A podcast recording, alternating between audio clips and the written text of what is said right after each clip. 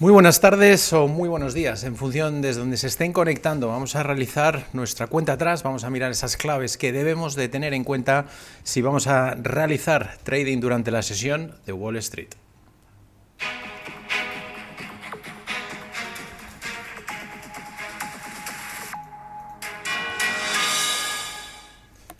Bueno, última sesión de la semana de trading, una semana sin duda complicada para los inversores, para los operadores, tras ese mal dato de inflación, se esperaba mejor eh, de lo esperado para el mes de agosto, finalmente no cayó tanto como se esperaba, girado por completo a las expectativas de los mercados, los futuros hoy vuelven, vuelven en negativo, tenemos ahora mismo los E-minis del S&P 500 dejándose un 1%, están en los 3.879 puntos, los del Dow 0,9 abajo, 30.794 puntos de cotización, Nasdaq Nasdaq 1,1 abajo, 11.870 puntos. Además, es una jornada que debemos de tener también en cuenta que va a haber volatilidad añadida con ese cuádruple hora bruja. Se, se esperan también importantes vencimientos, tanto de opciones como futuros sobre los índices, en la cual eh, coincide más con la apertura norteamericana. Por lo tanto, se espera que haya mayor volatilidad de la habitual. Como decíamos, semana complicada eh, por delante en la, en la, cual los mercados ya esperan plenamente lo que pueda hacer la Reserva Federal Norteamericana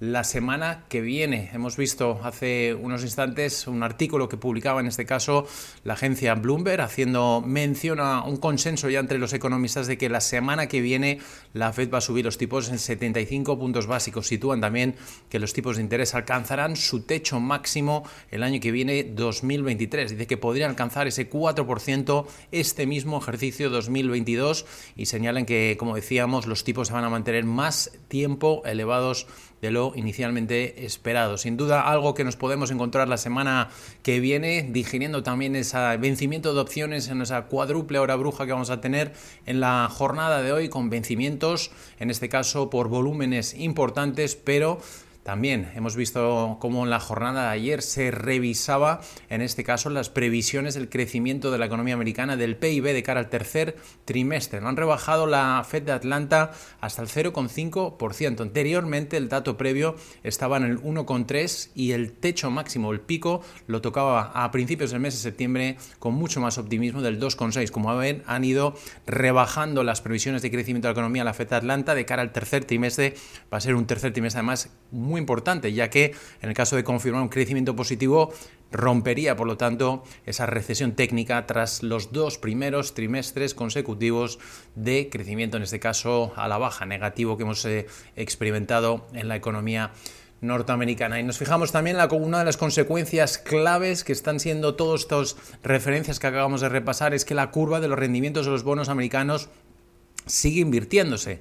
Incluso algunos economistas hablan de que puede incluso invertirse aún más. Estamos viendo cómo la curva, si comparamos la referencia a los rendimientos los bonos del rendimiento a dos años versus la referencia a 10 años, está tocando niveles negativos no vistos desde el año 1980. Sin duda algo que en el pasado ha indicado, ha señalado esa entrada en una recesión, al menos en épocas pasadas. También ahora ya nos fijamos de cara a la apertura norteamericana, los movimientos de preapertura van a ser importantes, sobre todo porque ayer al cierre Federal Express lanzaba un profit warning, estamos viendo caídas ya del 20% en preapertura, la compañía logística, la entrega de mensajerías norteamericana un como indicador clave, en este caso indicando también su CEO, eh, advirtiendo que entiende que las economías globales van a entrar en una recesión, por eso han revisado completamente a la baja sus eh, previsiones de ingresos y de ganancias y también en este caso habrían,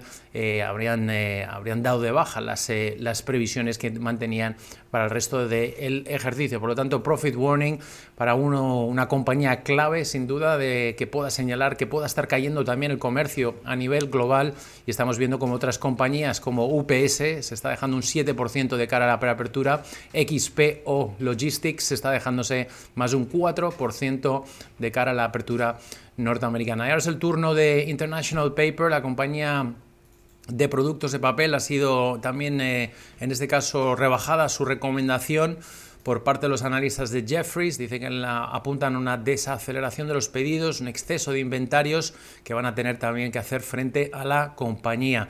Estamos viendo en este caso caídas del 4,6% para la compañía. Ahora Uber también están diciendo que están investigando un incidente de ciberseguridad después de que un hacker haya afirmado que ha tenido acceso a los sistemas informáticos de la compañía. Uber, eh, pendientes de esa noticia, de esa investigación, está cayendo un está cayendo un 4% de cara a la preapertura norteamericana. General Electric se está dejando un 4,5 después de que la directora financiera, la CFO Carolina Dybeck, eh, ha dicho en una conferencia eh, junto a inversores, problemas en las cadenas de suministro están todavía afectando la capacidad de la compañía para entregar productos a los clientes de manera eh, oportuna. Como resultado, también dice que el cash flow de la compañía mantiene, se mantiene bajo presión. Sin duda también uno de los efectos claves en esos problemas que se están viviendo las cadenas de suministro a nivel global. Como decíamos, General Electric 4,5% abajo para la compañía NCR, la compañía en este caso especializada en servicios de cajeros automáticos,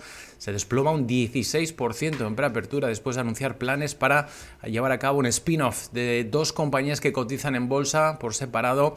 Eh, una compañía se va a centrar en el comercio digital y la otra en el negocio de cajeros automáticos. Y por último, Alcoa suma un 1,1% de cara a la preapertura norteamericana después de que Morgan Stanley y los analistas hayan mejorado su recomendación sobre la compañía. Se mantiene cautelosa, eso sí, Morgan Stanley sobre el sector minero, a pesar de los sólidos balances y las valoraciones baratas, pero sí que dice que ve oportunidades en el caso de Alcoa. Como ve, muchas referencias, muchos datos que tener en cuenta de cara a la preapertura norteamericana. Sobre todo, vamos a ver cómo finalmente abre Federal Express, caídas ya muy abultadas del 20% en estos instantes, pendientes también de esa volatilidad añadida que nos va a dar el vencimiento de opciones y futuros con la cuádruple hora bruja y por supuesto siguiendo toda la última hora y actualidad.